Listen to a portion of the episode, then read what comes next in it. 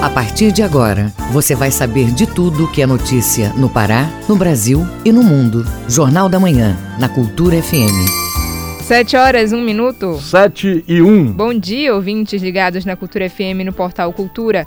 Hoje, quarta-feira, 3 de fevereiro de 2021. Começa agora o Jornal da Manhã com as principais notícias do Pará, do Brasil e do mundo. A apresentação de Brenda Freitas e José Vieira. E você pode participar do Jornal da Manhã pelo WhatsApp 985639937. Mande mensagens de áudio e informações do trânsito. Repetindo, WhatsApp 985639937. Os destaques da edição de hoje.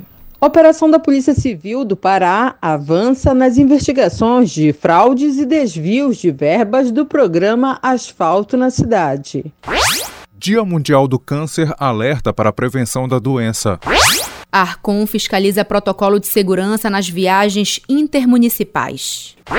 Obras avançam na rua Padre Bruno Secchi. Prefeitura de Belém começa a vacinar idosos a partir de 85 anos. Ansiedade infantil pode gerar compulsão alimentar. Tem também as notícias do esporte. Remy passando hoje em campo pela Copa Verde. Parazão deste ano com novo formato.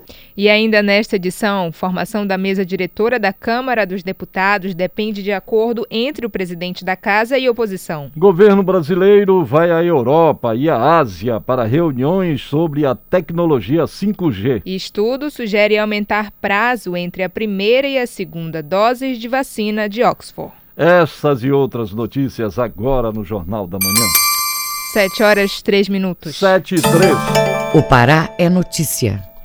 No oeste do estado, a Prefeitura de Santarém amplia a oferta de leitos para pacientes de Covid-19. Uma parceria com a Prefeitura do município de Aveiro também está sendo realizada, como nos conta Miguel Oliveira. O prefeito Nélia Guiar anunciou a abertura de 20 leitos para pacientes com Covid-19 no Hospital Municipal Dr. Alberto Tolentino Sotela, em Santarém. Devido à alta taxa de ocupação nas unidades hospitalares de Santarém, os pacientes estão sendo transferidos da unidade de pronto atendimento 24 horas UPA, onde está ocorrendo superlotação. Os equipamentos, como macas e colchonetes, foram emprestados pelas prefeituras de Aveiro e Belterra, informou o prefeito de Santarém, Nélia Guiar. E vamos conseguir instalar de forma mais rápida 20 leitos para que possa permitir a transferência de alguns pacientes, de 20 pacientes da UPA para esses novos leitos que nós estamos criando. Estávamos com problemas de maca,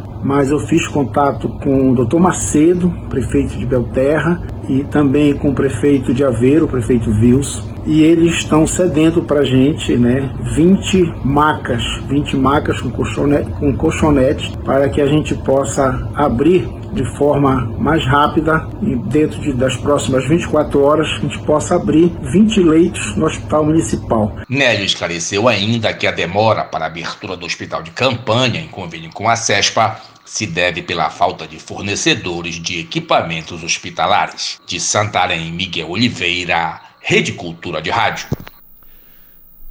E agora ao vivo, direto de Santarém, nós temos informações aí com Miguel Oliveira. Bom dia, Miguel. Bom dia, Vieira. Bom dia, Brenda. Falamos ao vivo de Santarém, que amanhece nesta quarta-feira com o tempo nublado, previsão de muita chuva. Tomara que o tempo ajude o início da vacinação contra a Covid para idosos com mais de 80 anos que comece sem problemas. Daqui a pouco está marcado o início da aplicação de doses da vacina Coronavac na zona metropolitana de Santarém, começando por Mojuí dos Campos, município que fica a 30 quilômetros do centro.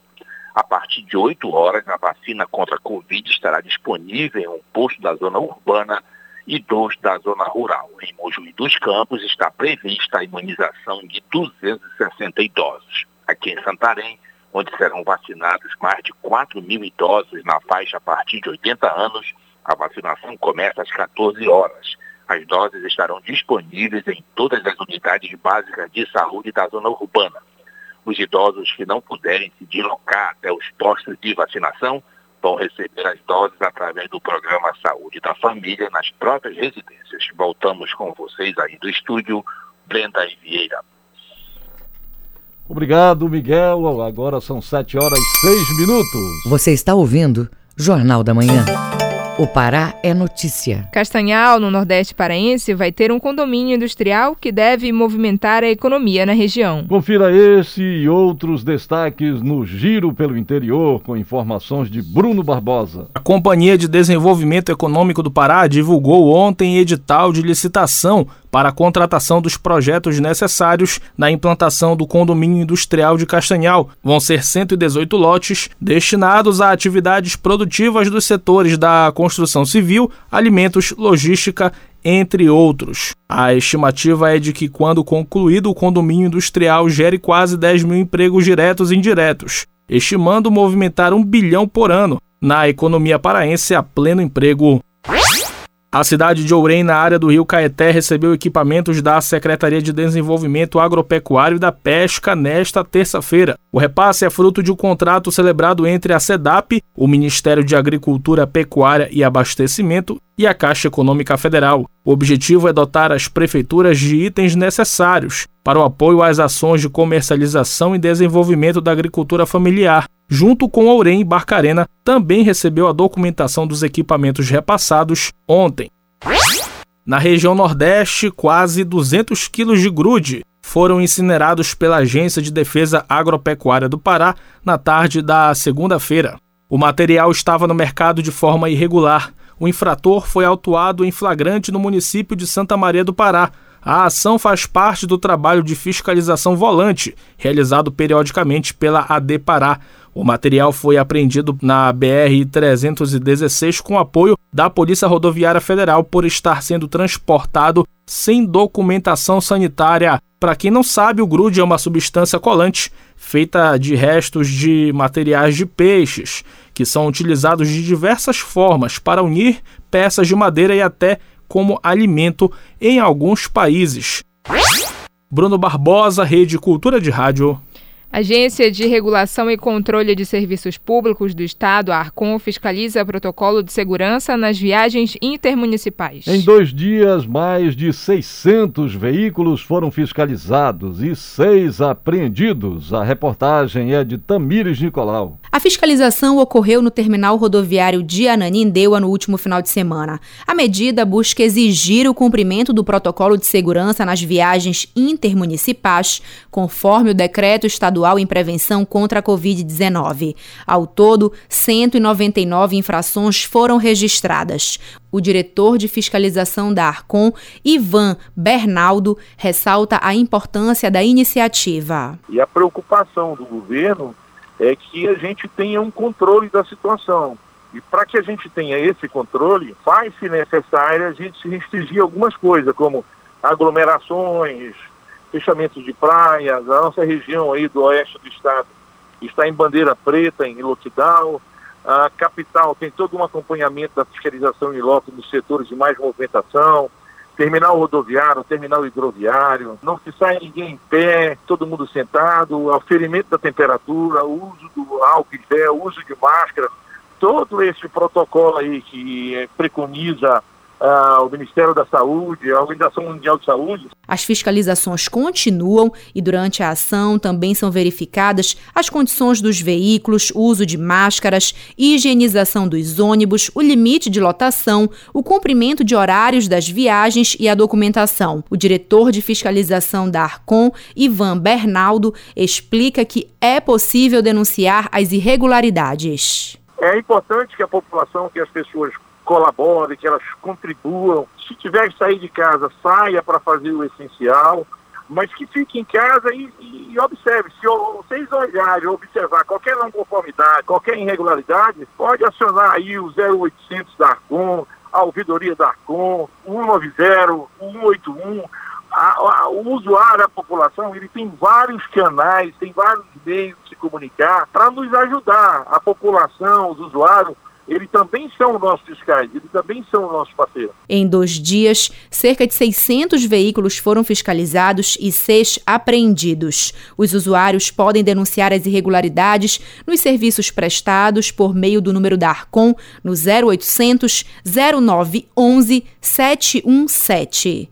Tamires Nicolau, Rede Cultura de Rádio. Foi aprovada pelo governo do estado a continuação da reforma da rua Padre Bruno Sec, antiga Rua da Yamada.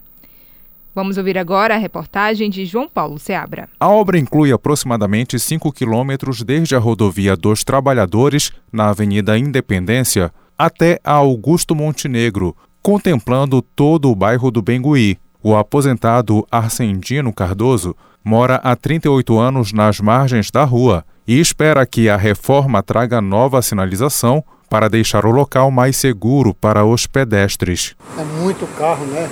Tá muito perigoso esse serviço aqui. Aqui já morreu bastante amigo meu aqui nessa rua. Muitas pessoas também utilizam a Rua da Iamada, atual Rua Padre Bruno Sec, como alternativa do distrito de Icoraci para o centro de Belém. É o caso do servidor público Marlúcio Cruz, que fala sobre a expectativa para a conclusão da obra e de melhorias em outras vias do bairro. A reforma da Iamada ela tá boa, tá bonita, assim como o Tapanã, a rodovia Tapanã tá tá bonito, tá fluindo, tá Agora Yamara tá parada devido a essa obra, né? Mas logo logo vai ficar boa, ia ficar bonito, igual como tá o Tapanã. O Tapanã ficou perfeito lá, a rua do Tapanã. O governador do estado do Pará, Helder Barbalho, assinou junto ao diretor do NGTM, o Núcleo de Gerenciamento de Transporte Metropolitano, a ordem de serviço para as obras de continuação da antiga rua. O governador comenta a importância de revitalizar a via. Esta é uma obra importantíssima que liga desde ali da Rodovia dos Trabalhadores, da Avenida Independência,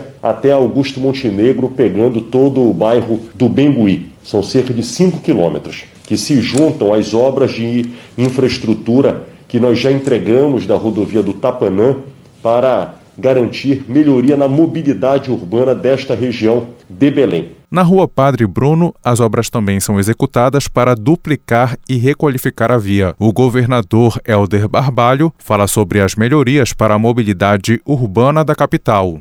Um investimento na ordem de 17 milhões de reais para dar andamento a esta importante obra de infraestrutura para a nossa capital. Vamos juntos continuar investindo em Belém, garantindo ah, novas vias, vias duplicadas, requalificadas para melhorar a qualidade do tráfego e, claro, as pessoas que necessitam usar esta região uh, da cidade. Com a conclusão desse conjunto de obras, cerca de 500 mil pessoas serão beneficiadas no tráfego urbano diário de Belém. As vias, por serem dois dos principais corredores de trânsito da capital, devem facilitar o escoamento em outras avenidas importantes, como a Centenário, Augusto Montenegro e Arthur Bernardes. João Paulo Seabra, Rede Cultura de Rádio. 7 horas 14 minutos. 7 e 14. Ouça a seguir no Jornal da Manhã. Prefeitura de Belém começa hoje a vacinar idosos acima de 85 anos contra a Covid-19. Cultura FM, aqui você ouve primeiro. A gente volta já. Estamos apresentando Jornal da Manhã. Quer curtir um programa sem se aglomerar? Eu, Marco André, estarei com Flávio Venturini na Live As Mãos com Música no meu Instagram, Marco André Musicine, sexta, dia 5 às 21h30. Queria também pedir que contribua com uma vaquinha em prol dos trabalhadores da cultura de Belém que estão passando necessidade. O link está na bio do meu Instagram. Marco André e Flávio Venturini no Marco André Underline Musicine, sexta, dia 5 às 21h30. Patrocínio Alobar. Apoio Cultura Rede de Comunicação. De segunda a sexta, às duas da tarde, na Cultura FM, Coletânea. Produção e apresentação, Paulo Brasil.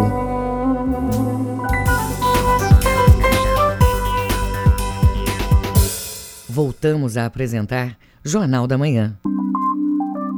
Previsão do tempo. De acordo com a Secretaria de Meio Ambiente e Sustentabilidade em Belém e região metropolitana, a quarta-feira deve ser marcada de tempo parcialmente aberto pela parte da manhã. No começo da tarde até o início da noite, tempo nublado, com possibilidade de chuva fraca. Na capital paraense, a variação de temperatura fica entre 24 a 32 graus. No nordeste do estado, a meteorologia aponta para predominância de céu com poucas nuvens, podendo ficar parcialmente nublado pela parte da tarde, podem ocorrer chuvas fracas e rápidas. No município de Mocajuba, temperatura mínima de 23 e máxima de 32 graus. Para quem mora na região do arquipélago do Marajó, o dia deve ser marcado de sol entre nuvens com variância para o nublado. Pancadas de chuvas são esperadas em boa parte da tarde e no início da noite. Mínima de 24, máxima de 31 graus em Soure. 7 horas 16 minutos. 7 e 16. Jornal da Manhã. Você é o primeiro a saber. O trânsito na cidade. Vamos saber como está o trânsito na Grande Belém na manhã desta quarta-feira. Quem tem as informações é João Paulo Seabra. Bom dia, João. Olá, bom dia, José Vieira, Brenda Freitas e ouvintes do Jornal da Manhã. E começamos com as informações das câmeras do CIOP, o Centro Integrado de Operações, com a Avenida Almirante Barroso, no cruzamento com a Avenida Júlio César, no bairro do Souza, já com trânsito muito intenso nos dois sentidos da via, porém fluindo sem pontos de lentidão. Já na Avenida Almirante Barroso, com a Cipriano Santos, no bairro de São Brás, o trânsito ainda é considerado tranquilo e na Avenida Augusto Montenegro, por volta do quilômetro 9, no bairro do Levilândia, o trânsito é considerado moderado, principalmente para quem segue rumo aos bairros do centro da capital.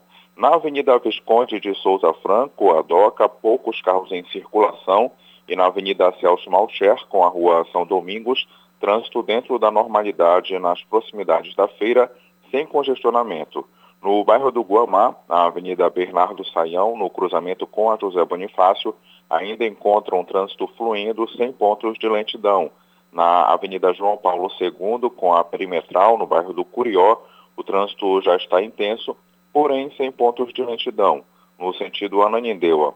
E no bairro do, de Nazaré, a Avenida Gentil Bittencourt, nas proximidades com a Avenida Generalíssimo Deodoro, segue com poucos veículos em deslocamento e na Avenida Doutor Freitas, no cruzamento com a Avenida Rômulo Maiorana, o trânsito já começa a ficar um pouco mais intenso para quem segue rumo ao elevado. É com vocês aí no estúdio, é José Vieira e Brenda Freitas, João Paulo Seabra para a Rede Cultura de Rádio. Obrigado, João. 7 horas 18 minutos. 7 e 18. Jornal da Manhã. Informação na sua sintonia. Prefeitura de Belém inicia hoje nova etapa do plano de vacinação contra a Covid-19. Idosos acamados podem ser vacinados em casa após cadastro na unidade básica de saúde mais próxima. A reportagem é de Tamires Nicolau. A segunda etapa do plano de vacinação abrange todos os idosos a partir de 85 anos e a expectativa é vacinar 12 mil pessoas desse grupo. Além disso, 480 doses vão ser destinadas aos quilombolas e 200 267 aos indígenas da etnia Uarau. Funcionários de hospitais de maior porte e de clínicas e laboratórios também vão ser imunizados. Ao todo, 19.450 doses estão disponíveis para essa etapa. O secretário municipal de saúde, Maurício Bezerra, ressalta que todos os idosos dessa fase vão ser vacinados. Nós temos vacina suficiente para vacinar o contingente de 12 mil pessoas idosas que são os que existem na região de Belém. Não vai faltar vacina, nós temos vacina para todo mundo, não precisa ninguém correr, não precisa ninguém enfrentar fila. Nós vamos ter vários pontos em toda a área física da cidade. Se você observar a lista de pontos que foram definidos, em todos os locais, em todas as áreas, em todos os distritos, em todos os bairros, praticamente nós vamos ter próximo um ponto de vacinação. Idosos acamados podem ser vacinados em casa após cadastro na unidade básica de saúde mais próxima da residência. A Prefeitura de Belém também vai divulgar um site para o cadastramento virtual. A vacinação começa hoje e vai até 7 de fevereiro, de 9 da manhã às 6 da tarde. É necessário apresentar o RG, CPF e comprovante de residência. Tamires Nicolau, Rede Cultura de Rádio. E os locais de vacinação contra a Covid-19 para maiores de 85 anos em Belém é, são Universidade Federal do Pará, Campus Guamá, Universidade do Estado do Pará, é, Escola de Enfermagem Magalhães Barata, a Unifamais é, por esquema de drive-thru, a Fibra por esquema de drive-thru também, Aldeia Amazônica em drive-thru, Mangueirinho em drive-thru. Tem ainda Fumbosque, na Avenida Nossa Senhora da Conceição, no Outeiro. Maracajá, Travessa Siqueira Mendes, Mosqueiro, Praça Carananduba, Mosqueiro, Colégio do Carmo, Escola Rotary e Caçazum, Paróquia de São João e Nossa Senhora das Graças em Icoaraci. Você está ouvindo Jornal da Manhã.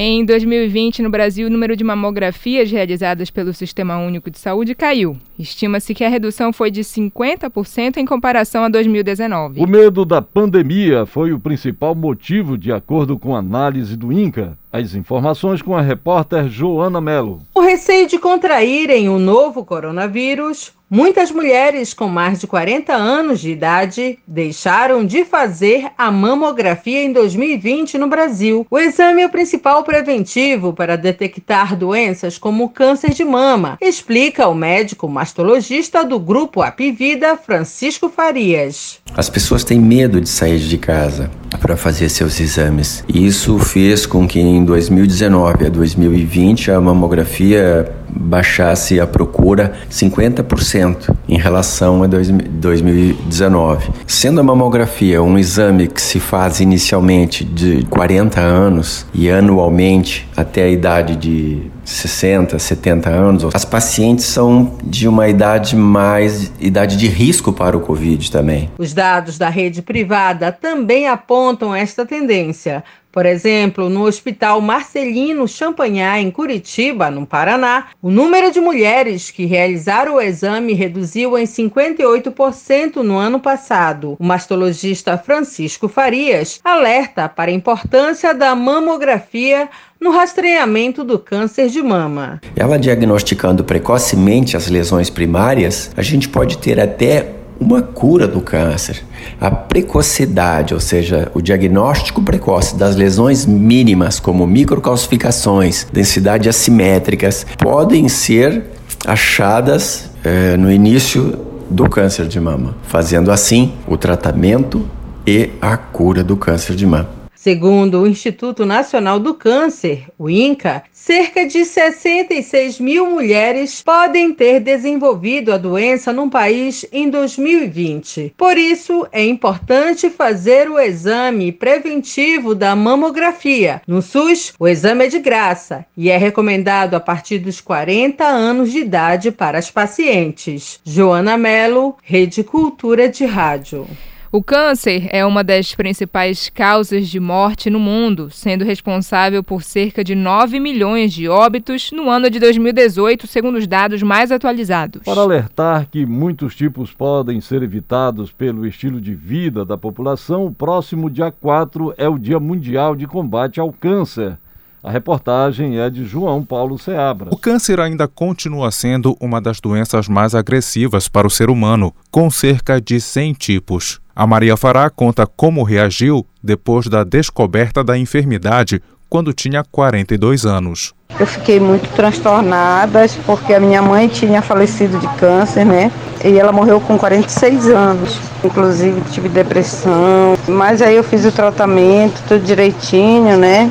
Aí consegui ficar curada. O Dia Mundial de Combate ao Câncer é comemorado anualmente em 4 de fevereiro. O objetivo é aumentar a conscientização e incentivar a prevenção, além de possibilitar que as pessoas tenham tratamento. A oncologista clínica Daniela Feio comenta que algumas medidas, como o modo de vida saudável, podem diminuir em até 30% as chances de ser acometido pelo câncer. É possível prevenir o câncer evitando fatores de risco como sedentarismo, tabagismo, álcool em excesso, exposição solar, alimentação rica em condimentos e embutidos, que são ricas em nitratos e nitrito. O Dia Mundial de Combate ao Câncer foi criado pela União Internacional contra o Câncer para reduzir mortes, acabar com a desinformação e reduzir o estigma dos pacientes oncológicos. A médica Daniela Feio comenta sobre a evolução do tratamento e a intenção de diminuir ao máximo os efeitos colaterais. O paciente será avaliado por um especialista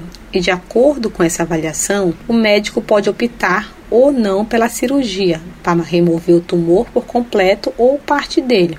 Em outros casos, pode ser mais recomendado o tratamento com quimioterapia e radioterapia, e mesmo a combinação entre eles com a cirurgia. Quem tem a doença costuma receber o estigma, além de todo o sofrimento que os efeitos dos tumores já causam. A Maria Fará, que conseguiu a cura, comenta a importância da dedicação ao tratamento sem nunca perder a esperança. Você faz o tratamento direitinho, né, que os médicos mandam, evita tudo que eles falam.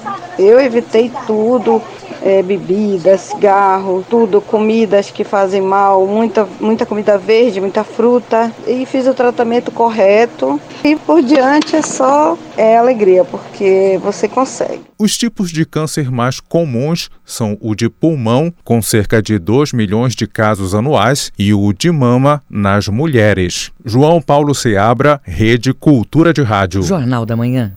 Novas informações científicas divulgadas no Reino Unido apontam maior eficácia da vacina russa Sputnik V. A eficiência da imunização foi verificada após a aplicação das duas doses, com intervalo de 21 dias entre elas.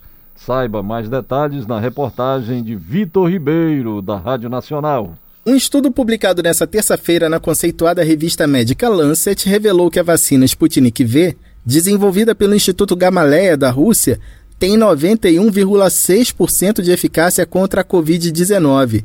Isso coloca o imunizante entre os três mais eficientes no mundo, empatado com o desenvolvido nos Estados Unidos pela empresa Moderna, e um pouco atrás dos 95% de eficácia da vacina da Pfizer BioNTech. A pesquisa levou em consideração os testes feitos em 19.866 voluntários sendo que quase 15 mil receberam a vacina e cerca de 5 mil o placebo, substância que não faz efeito.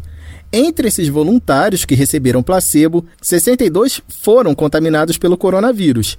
Entre os vacinados, 16 tiveram Covid-19, mas ninguém desenvolveu a forma grave da doença. A eficiência da imunização foi verificada após a aplicação das duas doses da vacina, com intervalo de 21 dias entre elas. A Sputnik V foi a primeira vacina contra a Covid-19 registrada no mundo em agosto do ano passado. Em dezembro, as equipes de saúde russas começaram a tomar a vacina e, no mês passado, o país começou a imunização de toda a população. A Sputnik V também já é usada em 15 países como Argentina, Emirados Árabes e Hungria, e está em análise em pelo menos mais 10 países, entre eles a Alemanha.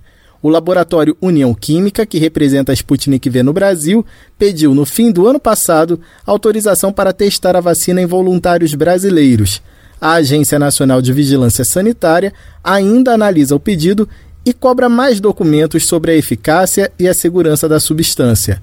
Em nota, a Anvisa comemorou os resultados e a publicação da pesquisa e lembrou que, como autoridade reguladora, precisa ter acesso a todos os dados do estudo ainda não existe previsão de quando a União Química vai apresentar os documentos. Quando isso ocorrer, se estiver tudo dentro dos padrões exigidos pela Anvisa, a agência pode autorizar o estudo com humanos aqui no Brasil. Essa pesquisa com voluntários é uma das condições para que a empresa solicite autorização para o uso emergencial da Sputnik V. Com informações da agência Reuters, da Rádio Nacional em Brasília, Vitor Ribeiro. Estudo sugere aumentar prazo entre a primeira e a segunda dose de vacina de Oxford. O intervalo maior gera maior eficácia do imunizante, como nos conta o repórter Vitor Ribeiro. A vacina contra a Covid-19, desenvolvida pela Universidade Inglesa de Oxford e pela farmacêutica anglo-sueca AstraZeneca, tem eficácia geral de 76% após a primeira dose. Esse índice se refere a infecções com sintomas e dura pelo menos três meses após essa primeira dose e aumenta para 82,4% após a segunda dose. O estudo sobre a eficácia da vacina foi publicado nesta terça-feira na conceituada revista médica Lancet e abre caminho para a aplicação da segunda dose em um intervalo maior que o original, que era de três semanas. De acordo com a pesquisa, quando a segunda dose é aplicada menos de seis semanas após a primeira, a eficiência é menor de 54,9%. E quando o intervalo entre a primeira dose e o reforço foi de 12 semanas ou mais, a eficiência subiu para 82,4%. Após a segunda dose, nenhum dos vacinados teve a forma grave da Covid-19. O aumento do intervalo entre as doses já é usado no Reino Unido e no Brasil. A AstraZeneca aprovou a medida e disse que aumentar o tempo entre as doses é a melhor estratégia para a vacina. A Fiocruz, parceira de Oxford e AstraZeneca no Brasil, divulgou uma nota destacando que a conclusão pode subsidiar decisões dos planos de vacinação, já que o número de vacinas disponível ainda é escasso em todo o mundo. No dia 29 de janeiro, a AstraZeneca apresentou o pedido de registro permanente da vacina. A Anvisa tem até o dia 30 de março para responder. Com informações da Agência Brasil, da Rádio Nacional em Brasília, Vitor Ribeiro. 7 horas 31 minutos. 7 e 31. Ouça a seguir no Jornal da Manhã. Remo e Paysandu hoje em campo pela Copa Verde. É daqui a pouco aqui na Cultura FM. Não saia daí, a gente volta já. Estamos apresentando Jornal da Manhã. ZYD 233, 93,7 MHz. Rádio Cultura FM, uma emissora da Rede Cultura de Comunicação. Fundação Paraense de Rádio Difusão, Rua dos Pariquis, 3318. Base operacional, Avenida Almirante Barroso, 735, Belém, Pará, Amazônia, Brasil. Voltamos a apresentar Jornal da Manhã. Tábuas de marés. De acordo com a Secretaria de Meio Ambiente e Sustentabilidade, em Belém, a maré baixa ocorre daqui a pouco às 9h56 da manhã. Ela sobe às 3h19 da tarde e volta a descer às 10h08 da noite. Em Salinópolis, no Nordeste Paraense, a pré-amar será às 11h21 da manhã. Baixa mar programada para as 5h58 da tarde e a maré volta a encher às 11h43 da noite. E no porto da Vila do Conde, em Barcarena, a vazante será às 10h49 da manhã, maré cheia às 3h57 da tarde e maré baixa às 11h16 da noite. 7 horas 33 minutos. 7 e 33 Esporte. Marazão deste ano tem novo formato. Clube do Remo e Paysandu em campo hoje pela Copa Verde, o esporte com Alexandre Santos. O campeonato paraense deste ano vai começar dia 27 de fevereiro a 23 de maio. Em reunião na sede da FPF, o Conselho Técnico, atendendo solicitação do ex-presidente do Paysandu, Ricardo Gluckpol, entendeu que deveria reduzir o número de partidas, enxugar. Agora, os 12 clubes que antes seriam divididos em dois grupos de seis, agora farão três grupos com quatro equipes.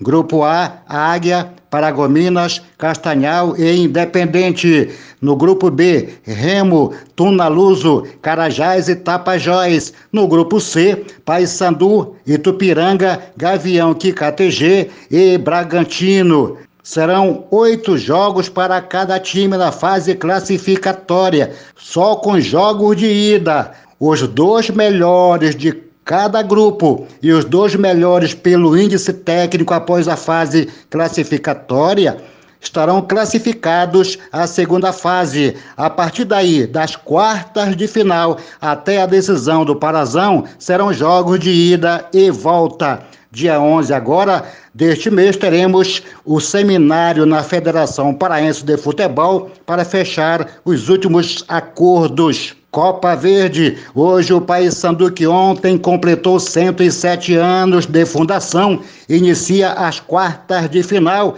enfrentando a equipe do Manaus às quatro da tarde no estádio Bezerrão, em Brasília. O goleiro Paulo Ricardo, 24 anos, está motivado com a chegada do novo técnico. Ele reconhece que agora a responsabilidade aumenta porque são jogos de ida e volta. São jogos mais equilibrados agora, né? A gente não pode nem fazer um bom jogo, no, um bom primeiro jogo e um jogo, um segundo jogo ruim, nem um primeiro jogo ruim. A gente tem que, acho que, manter o equilíbrio porque o jogo não é decidido só em um jogo, tem que ter equilíbrio para manter uma boa postura nos dois jogos. A gente teve a oportunidade de ter dois jogos contra o Manaus, a gente sabe que foi dois jogos muito difíceis e acho que eles mantiveram a, a base da equipe deles, então a gente acredita que sejam, vão ser jogos muito difíceis e a gente tem que estar bem preparado. E ontem, no final do dia, a diretoria do Paysandu confirmou a renovação de contrato do zagueiro Perema, 28 anos, ele que é paraense lá de Santarém. O contrato do zagueiro vai até o dia 30 de 12 de 2021. No Baianão, o Remo entra em campo logo mais às quatro da tarde no Mangueirão quartas de final da Copa Verde diante do Independente. O volante Lucas Siqueira, 32 anos, natural do Rio de Janeiro, entende que é bom começar vencendo porque viaja sabendo que pode jogar pelo empate para se classificar. A estratégia é buscar a vitória. É, a gente já falou que é uma competição de eliminatórias. Jogo ida e volta, a gente tem que buscar vencer em casa e vencer fora também para classificar. Na verdade, a gente tem o objetivo de classificar para chegar na final da competição. Então, em casa, a gente tem que prevalecer esse mando de campo para vencer a partida. O presidente do clube, Fábio Bentes, confirmou ontem, no final do dia, a não renovação do contrato do meia atacante Eduardo Ramos, fim de linha do jogador com o clube. Lembrando que a TV Cultura transmite hoje à tarde pela Copa Verde, quartas de final, Remo Independente, às quatro horas da tarde no Mangueirão.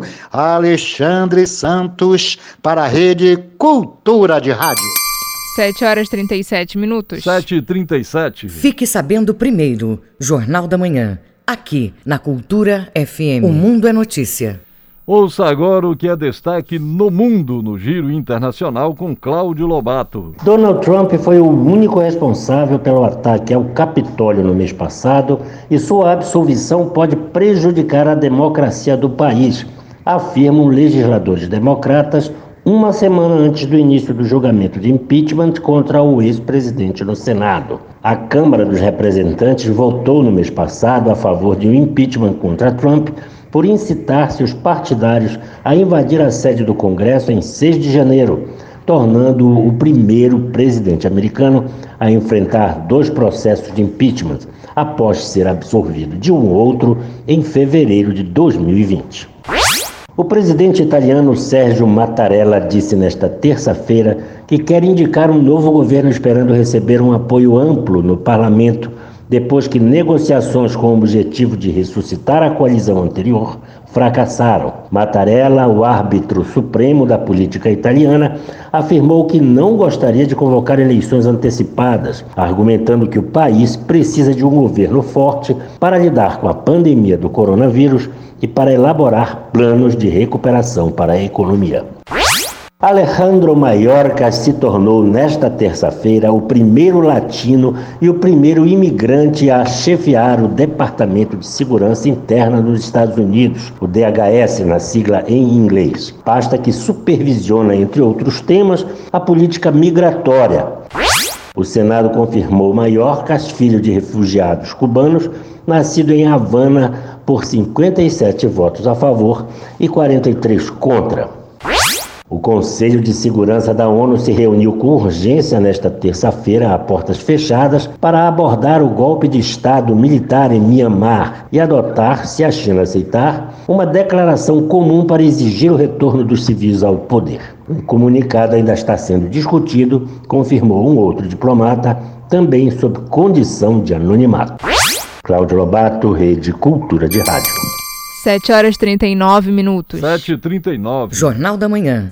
Informação na sua sintonia. Agentes da Polícia Civil cumpriram mais uma etapa da Operação Cratera, que investiga empresários e donos de empreiteiras. Eles são suspeitos de envolvimento em esquemas relacionados a licitações e desvios de verbas públicas do programa Asfalto na cidade. Quem tem as informações é a repórter Joana Melo. A operação da Polícia Civil do Pará ocorreu na região metropolitana de Belém e cumpriu diversos mandados de busca e apreensão em casas de empresários e empreiteiros relacionados a supostas fraudes em licitações e desvios de verbas públicas do programa Asfalto na Cidade entre os anos de 2013 a 2018, como explica o delegado-geral Walter Rezende.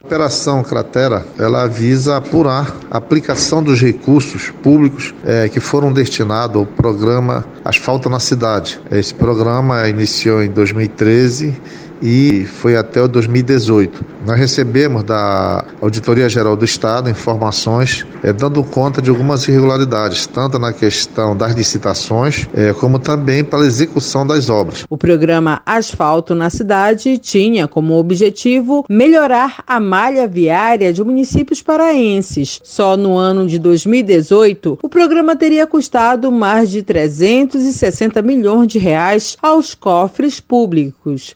O delegado-geral Walter Rezende dá mais detalhes da ação policial que ocorre no interior e em outros estados. É, a Polícia Civil, através da Delegacia de Combate à Corrupção, estourou o inquérito policial e ele está em andamento. E neste sábado e na segunda-feira, nós cumprimos vários mandados de buscas, não só na região metropolitana, como também no interior do estado, inclusive em outros estados da federação, São Paulo, Maranhão. E com esse material apreendido, a gente vai fazer uma análise análise, vai periciar celulares, computadores e ao final, certamente, iremos concluir essa nossa investigação é, definindo responsabilidades e verificando se os recursos públicos destinados a, essa, a esse programa, se eles foram realmente devidamente empregados. Todo o material apreendido vai passar agora por perícias para apuração de indícios. Na ação, os agentes prenderam em flagrante um homem por posse ilegal de arma de fogo em Santa Maria do Pará. Joana Melo, Rede Cultura de Rádio.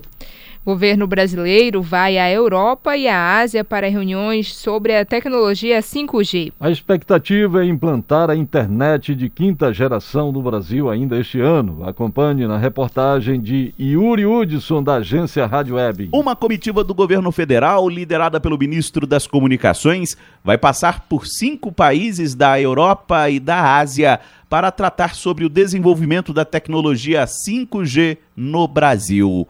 O ministro Fábio Faria detalhou nesta terça-feira no Palácio do Planalto o roteiro do grupo. De acordo com ele, o objetivo é conhecer as experiências internacionais que podem ser implementadas no Brasil. A previsão é que o leilão do 5G ocorra ainda neste primeiro semestre. Por isso, segundo o ministro, é preciso ver em loco a tecnologia para, se necessário, adaptar a legislação brasileira para essa concorrência que nós colocamos no decreto que foi votado na Anatel, que tem várias fazendo no mundo inteiro e que nós iremos visitar, ou até mesmo, em última análise, possa ser feito até pela Telebrás.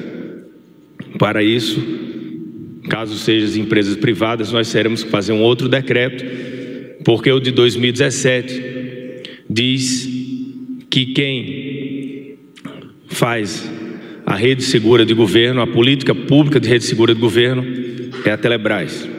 A Anatel já iniciou a análise da proposta de edital para o 5G no país.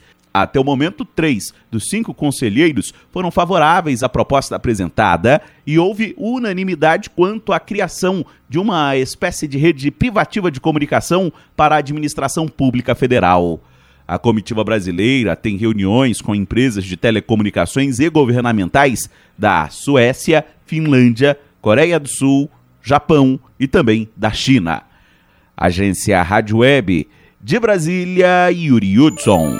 Os números da economia Vamos agora aos indicadores econômicos do dia com Cláudio Lobato. O Ibovespa, principal índice da Bolsa de Valores brasileira, fechou em alta de 0,61% aos 118.233 pontos. Os agentes do mercado estiveram atentos às repercussões das eleições no Congresso, depois que Arthur Lira e Rodrigo Pacheco venceram as eleições para as presidências da Câmara e do Senado, respectivamente, elevando as perspectivas da retomada da agenda de reformas do governo de Jair Bolsonaro. Lira, candidato apoiado pelo governo, foi eleito com larga vantagem em seu primeiro turno, dando fôlego ao governo para tocar sua pauta prioritária e ainda alguma garantia diante dos cerca de 60 pedidos de impeachment contra o presidente. Ao assumir, ele defendeu uma pauta emergencial, atenção à responsabilidade fiscal e à questão social.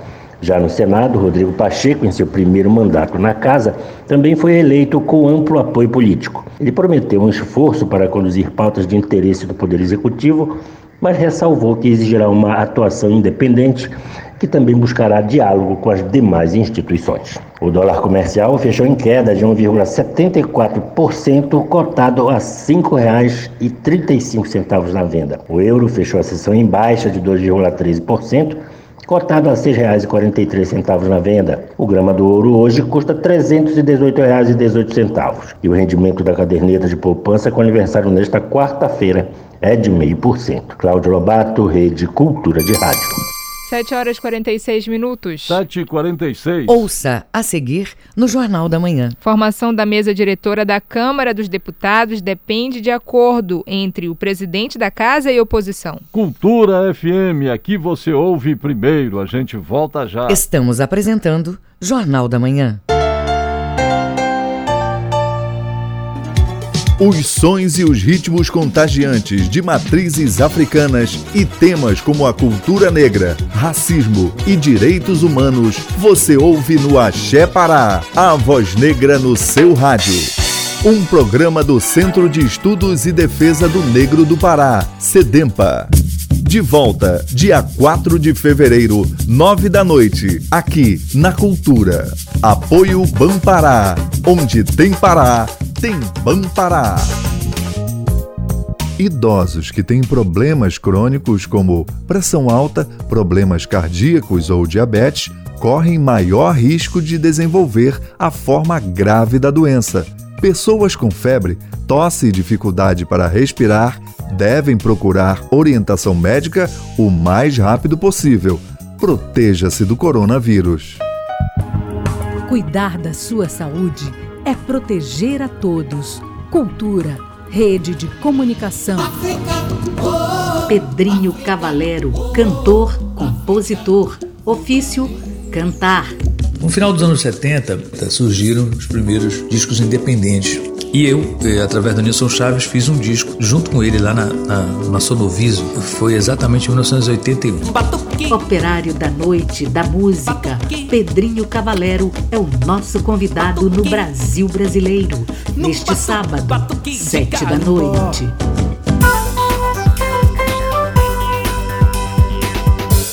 Voltamos a apresentar Jornal da Manhã.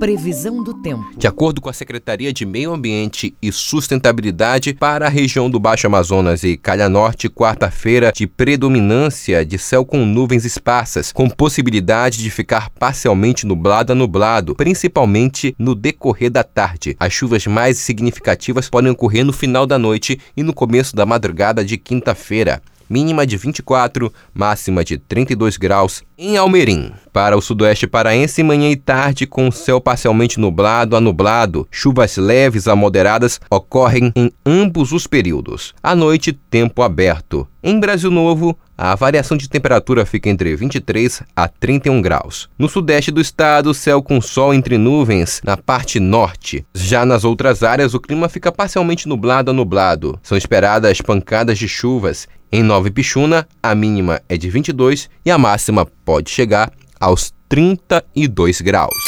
7 horas e 49 minutos. 7 e 49. Jornal da Manhã. Você é o primeiro a saber. Política. Formação da mesa diretora da Câmara dos Deputados depende de acordo entre o presidente da casa e a oposição. O assunto movimenta o Congresso, como você ouve na reportagem de Yuri Hudson, da agência Rádio Web. O novo presidente da Câmara, Arthur Lira, resolveu ceder e fazer um acordo para garantir a participação da oposição na mesa diretora da casa. É essa mesa que coordena os trabalhos da Câmara. Na disputa da última segunda-feira, o PT, que apoiava o bloco de Baleia Rossi, do MDB, opositor de Lira, atrasou em seis minutos a formalização do bloco. Naquele momento, o então presidente Rodrigo Maia do DEM acatou o bloco, após o PT justificar o atraso por problemas no sistema eletrônico. Mas, depois de assumir o comando da casa, Lira sustou a decisão de Maia e deixou o PT e outras siglas de oposição com boa representatividade na Câmara fora da mesa diretora.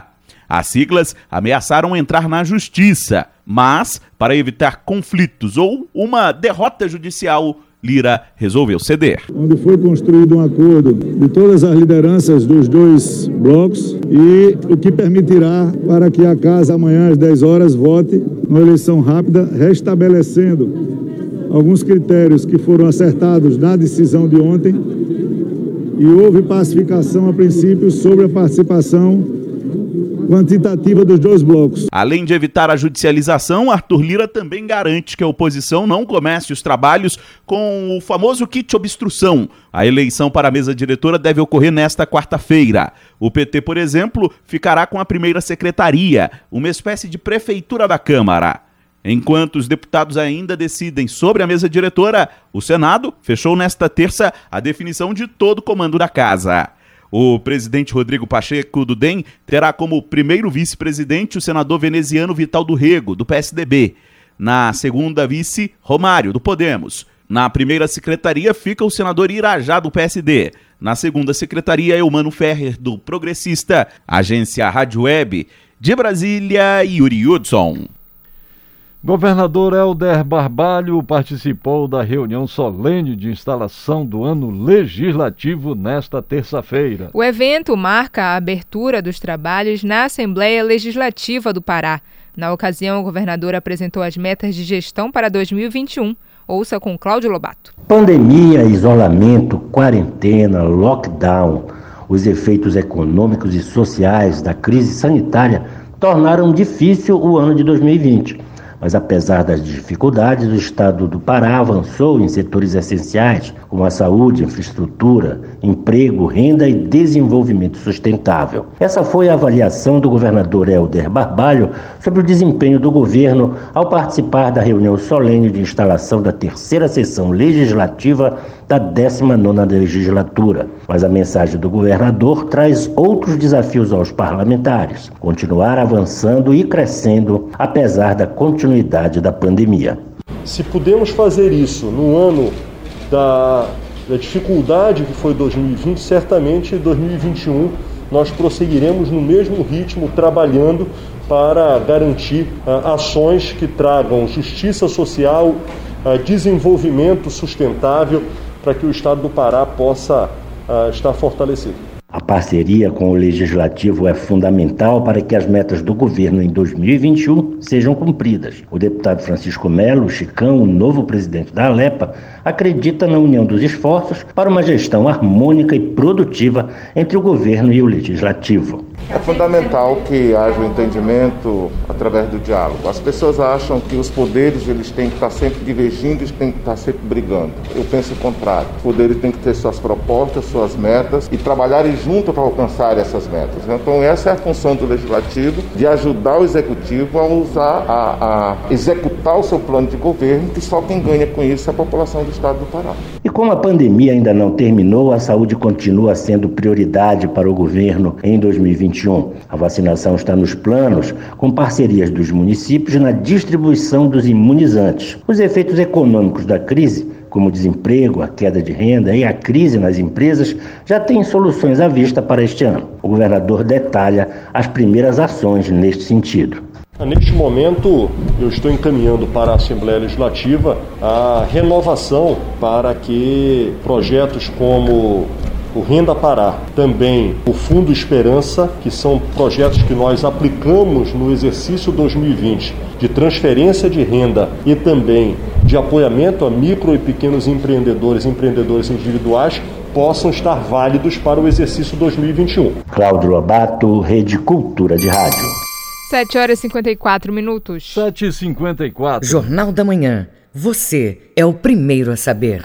Consumo em excesso de açúcares e carboidratos. Esses são alguns dos comportamentos alimentares gerados pela ansiedade infantil na pandemia. A busca por um profissional habilitado pode ser o primeiro passo para ajudar as crianças nesse momento. A reportagem é de Joana Mello. O período de isolamento gerado pela pandemia levou muitas crianças a passarem mais tempo dentro de casa, o que levou ao aumento no nível de ansiedade e estresse dos pequenos.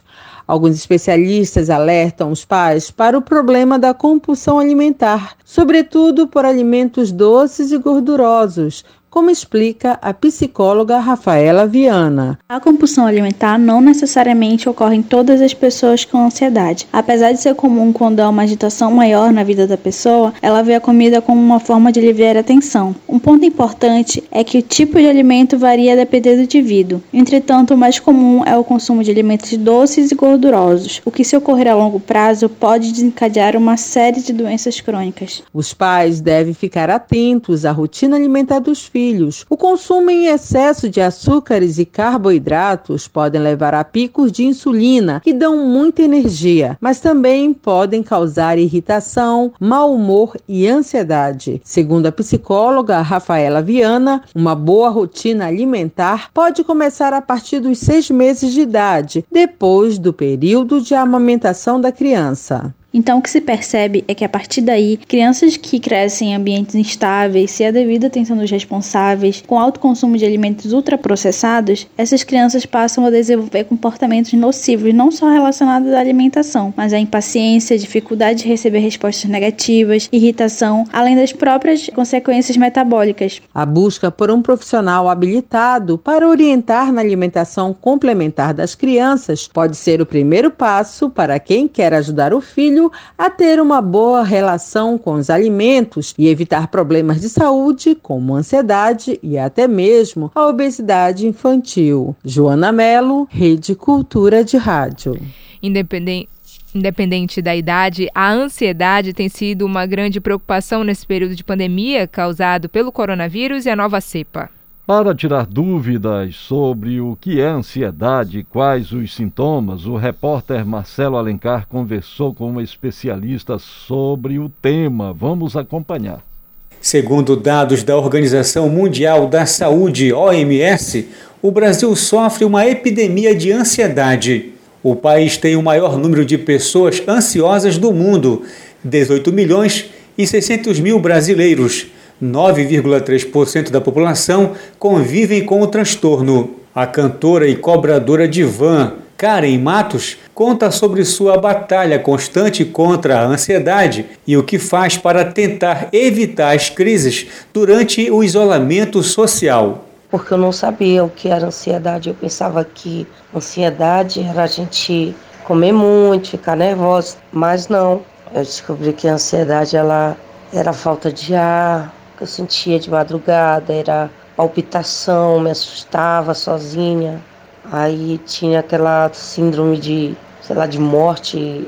Aí eu tinha medo de dormir porque eu pensava que eu ia morrer. O que eu faço para manter minha saúde mental? Eu descobri uma coisa chamada Jesus. Comecei a participar de cultos, comecei a interagir mais com pastores, né, com pessoa voltada, é, com pessoas religiosas mesmo. Desde o início do isolamento social, como medida preventiva contra a Covid-19, e agora recente contra a nova cepa, as pessoas precisaram se adaptar a novos comportamentos e rotinas. Diante das inúmeras mudanças, é normal que o corpo e a mente sintam esse impacto. De acordo com a psicóloga Andréia Maia, a ansiedade é uma excessiva agitação do sistema nervoso central. Uma sensação de ausência de controle, é um transtorno mental. Ele surge assim comumente é, de situações estressantes, quando a gente está enfrentando alguma situação estressante. E é uma linha muito estreita entre ansiedade e medo, principalmente nos tempos de pandemia, onde as doenças mentais como ansiedade, síndrome do pânico, depressão, todo tipo de fobias é, está muito acentuada na sociedade. Os sintomas aparecem de repente quando a vida está mais complicada, um momento que estraga o dia. Psicóloga Andréia Maia pontua como identificar e vencer a ansiedade. Se focar na respiração. Os outros sintomas que estão lá a gente tenta desviar o pensamento desses sintomas e se focar realmente na respiração devagar, uma respiração bem devagar e profunda, sentindo a respiração em 15, 20 minutos. É, é, na maioria das vezes o tempo de uma crise, no máximo meia hora, que a pessoa vai entrando novamente no eixo, se normalizando até sair da crise. Outra dica importante é priorizar aquilo que realmente vai fazer diferença no seu dia e se conectar emocionalmente com cada tarefa. Lembre-se também de fazer pequenas pausas de 5 a 10 minutos a cada duas horas de trabalho ou de qualquer atividade intensa do dia a dia. Marcelo Alencar, Rede Cultura de Rádio. 8 horas. 8 horas em Belém. Termina aqui o Jornal da Manhã desta quarta-feira, 3 de fevereiro de 2021. Apresentação José Vieira. E Brenda Freitas. Se você quiser ouvir essa ou outras edições do Jornal da Manhã, acesse a conta do Jornalismo Cultura no castbox.fm. Outras notícias você confere durante nossa programação. Fique agora com Conexão Cultura. Uma excelente quarta-feira para você e até amanhã. Um bom dia a todos e até amanhã. O Jornal da Manhã é uma realização da Central Cultura de Jornalismo.